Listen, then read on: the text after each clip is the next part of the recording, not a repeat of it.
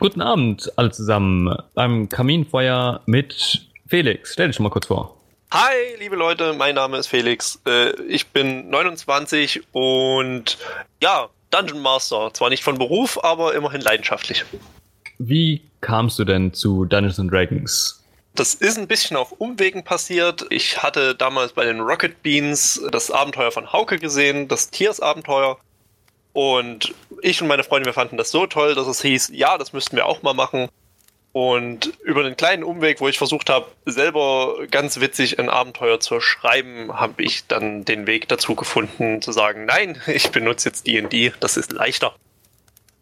Und das ist wie lange etwa her? Puh, ich würde sagen, das ist etwa zwei Jahre jetzt her. Okay. Seit zwei Jahren mache ich den ganzen Spaß. Hast du seitdem auch mal andere Rollenspiele gespielt oder ich Jetzt hatte gesehen offensichtlich bei Rocket Beans, aber hast du noch andere Erfahrungen mit anderen Rollenspielen? Ich habe, ja, neben den Systemen, die du eben bei Rocket Beans gerade angesprochen hast, die habe ich gesehen. Ich habe sie natürlich nicht gespielt, nur verstanden, in Anführungszeichen. Und ich hatte mal einen Blick in Cthulhu geworfen, aber nur um Regeln zu verstehen. Ich habe es noch nicht gespielt. Okay, cool. Wie bereitest du deine Sitzungen so vor? Ach, schreibst du dir da ziemlich viel auf oder bist du eher jemand, der mit drei Zetteln acht Stunden leitet und den Rest improvisiert? Oder wie sieht es bei dir ungefähr aus? Wie kann man sich das einschätzen, vorstellen? Ich habe zumindest in meiner Homebrew-Kampagne habe ich sehr, sehr viel vorgeschrieben. Also ich bin meistens im, im Groben, so mit meiner Mindmap und alles, bin ich schon ein paar Sessions weiter, als meine Spieler sind. Für die Session selber schreibe ich dann meistens den groben Ablauf runter, lasse mir aber auch da genügend Luft, um quasi NPCs zu improvisieren oder noch irgendwelche Zwischengeschichten. Also ich glaube, ich versuche genügend mir vorzuschaffen, dass ich nicht da sitze und sage, okay, ich brauche jetzt noch mal fünf Minuten, aber meine Spieler schaffen es trotzdem mit ihren Aktionen trotzdem solche Momente zu erzeugen, wo ich sowieso improvisieren muss. Sehr schön. Du hast eben schon eine Homebrew-Kampagne angesprochen. Machst du das, also spielst du hauptsächlich eigene Kampagnen oder spielst du viele, viele Kaufmodule oder wie sieht das bei dir aus?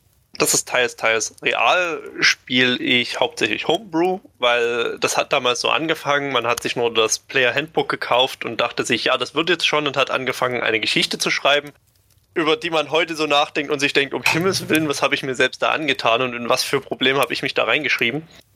Und online, was mittlerweile fast schon regelmäßigere Gruppen sind, greife ich auf Roll20 zurück. Und auf Roll20 gibt es ja diese super schön vorgefertigten Module von Wizard of the Coast.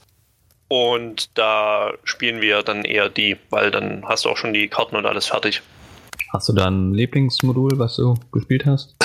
Gespielt als Spieler habe ich in einer Play-by-Post-Gruppe Lost Minds of Fandelver und Storm King Thunder und leite auch jetzt gerade quasi für eine Gruppe online Storm King Thunder. Und ich muss sagen, dieses Abenteuer hat es mir irgendwie angetan, wenn man den fliegenden Zauberhut außen vor lässt, ist diese Geschichte wunderbar, weil die Ordnung zwischen den Riesen bricht auf und während man das quasi untersucht, was da los ist, lernen die Spieler eigentlich über die dahinterliegende Verschwörung und ich finde, es ist ein echt schön geschriebenes Abenteuer.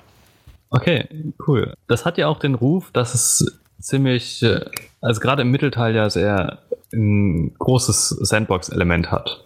Würdest du dich darauf dazu einordnen, dass du eine Spielweise hast, die sehr sandboxy ist, oder würdest du dich eher als jemand beschreiben, der gerne railroadet und eine ganz klare Linie hat, erstmal, wenn man es überzogen darstellt? Ich versuche die Spieler schon immer ein wenig an den Schienen lang zu führen, aber versuche sie mit genügend hübschen Elementen abzulenken, dass sie die Schienen nicht sehen. Ich glaube, es ist wichtig, dass sie sich entfalten können und ich würde auch einem Spieler, der irgendwie die Idee hat, ich möchte jetzt genau dort eine Burg kaufen, würde ich nie im Weg stehen, sondern würde das unterstützen. Aber da zumindest mit den Spielern, die ich so bisher hatte in, in dem Levelbereich, dass man sich eine Burg kaufen kann, die waren dann doch eher interessiert, dann, ja, wo gibt's den nächsten Drachen zu erschlagen, dass ich quasi doch eher, wie gesagt, ich versuche sie an den Schienen lang zu führen, aber ohne ihnen die Schienen zu zeigen. Okay. Um nochmal auf, aufs Homebrew zurückzukommen, wenn du was baust, was bastelst, ähm, woher nimmst du deine Inspiration? Also du hast gerade schon genannt, dass Impulse von Spielern kommen. Ähm, Sonst noch irgendwelche anderen Anregungen, die du aufholst? Ich denke, dass einen sehr großen Einfluss darauf Reddit hat. Also ich bin da im Subreddit für D&D und D&D Behind the Screen. Ähm, auch D&D Green Text ist da sehr lehrreich. Ich habe jetzt vor kurzem auf Netflix für mich entdeckt Love, Death, Robots oder so, Miniserien. Auch dort ist mir aufgefallen, dass ich mir nebenbei Notizen mache, zu sagen, was kann ich aus diesen Mini-Geschichten rausnehmen. Ich glaube, man kommt irgendwann an den Punkt, wo man sagt, ah, dieses Element, wie könnte ich das umbauen für eine Geschichte für mich? Ich glaube, man, man entwickelt irgendwann diesen Blick dafür, wenn man das so sagen kann. Also eigentlich aus allem. Mittlerweile dient wirklich alles irgendwie zur Inspiration, dass man sich kleine Notizen macht für, das ist aber ein cooler Mini-Plot oder das ist ja ein cooles kleine Aufgabe, die ich vielleicht in irgendein Abenteuer einbauen kann. Sei es jetzt ein fertiges Modul äh, oder eben im Homebrew. Ist es etwas, was du neuen Spielleitern empfehlen kannst zu üben oder gibt es was anderes, was du denen empfehlen kannst, wenn sie, also wenn sie anfangen wollen zu Spielleiten oder Leute, die einfach noch nicht so viel Erfahrung darin haben? Leute, die nicht so viel Erfahrung haben, würde ich sagen, Ihr könnt gerne homebrewen, versucht es aber klein zu halten und nicht wie ich gleich so einen, so einen riesigen Weltenplot zu schreiben und sich zu denken, das wird schon. Des Weiteren glaube ich, dass das, was ich gerade beschrieben habe, über die Zeit kommt. Früher oder später, wenn man in diesem kreativen Hobby unterwegs ist, entwickelt man einfach eine Sicht auf Dinge, wo man sich fragt, hm, wie kann ich das verwenden? Ansonsten allen neuen Dungeon Mastern würde ich, glaube ich, immer empfehlen, seid versucht, der, der beste Freund und der größte Kritiker eurer, eurer Heldengruppe zu sein, dann habt ihr auch den meisten Spaß. Also Dungeon Master, die versuchen, ihre Spieler einfach nur umzubringen oder ihnen alles, was sie wünschen, sich auch sofort erfüllen, ohne da Leistung dazwischen zu setzen. Ich glaube, beides führt nicht zum richtigen Ziel, sondern man muss den Mittelweg finden und sich mit seinen Helden zusammenspielen. Es ist ein, ein Teamspiel und kein Versus gegen. Du hast gerade Fan und Kritik erwähnt. Gibt es denn an Spiel, am System Dungeons and Dragons etwas, was dir besonders gefällt oder etwas, was dir, was du überhaupt nicht magst? Ähm, was mir besonders gefällt im Spiel ist, dass es extrem leicht für den Einstieg ist. Ich habe das Gefühl, dass ich es jedem, meinem Bruder oder sonst wem hinlegen können und sagen können, so, wir spielen halt eine Runde D&D. Du würfest einfach das, was ich dir sage. Und eben weil die Mechaniken extrem einfach sind. Man sagt, hier mit dem Langschwert rechnest du noch äh, den, äh, den Angriffsmodifier dazu und das reicht. Was mir vom Spielsystem her weniger gefällt, ist, dass ich etwas vermisse, um Spieler, die außerhalb ihrer Rolle agieren, irgendwie einen, Riegel vorzuschieben. Um zurück zu Rocket Beans zu fallen, es gibt dort bei vielen seiner Systemen sowas wie geistige Gesundheit. Also wenn ein Spieler extrem schlimme Dinge äh, tut oder zum Beispiel Folter einem anderen Wesen antut, kann man ihm geistige Gesundheit abziehen, was quasi wie Lebenspunkte funktioniert, um ihm quasi aufzuzeigen, dass das nichts Normales ist für diese Welt. Man kann damit auch mehr in diese Richtung kosmischen Horror und Wahnsinn spielen, den es bei Cthulhu gibt. Das halte ich für ein extrem spannendes Element. Wäre auch was, was ich dann in meine Spiele versuche irgendwie einzubauen. Was mir am Themen, die D&D selber nicht gefällt, ist, dass sehr viele Dokumente davon nicht frei zugänglich sind. Es gibt viele Schwierigkeiten zwischen was gibt es Deutsch zur Verfügung und was gibt es nicht, was ich glaube, was die Verbreitung von D&D im deutschen Sprachraum immens erschwert. Du hast gerade angesprochen, dass du versuchst, manche Elemente aus Cthulhu zu übernehmen.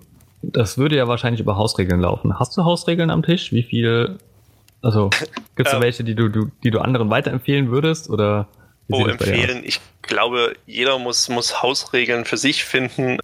Handhabe, es kommt auch immer auf die Spieler an. Ich handhabe quasi die natürliche 20 und die natürliche 1 immer als Erfolg, nicht nur im Kampf. Ich erlaube mir zum Beispiel als Dungeon Master Warlocks im deutschen Hexenmeister, glaube ich, Warlocks äh, als Plot-Device zu benutzen, indem ich sage, sie müssen nicht verstehen, warum ihr Patreon etwas von ihnen will, aber sie müssen es erfüllen.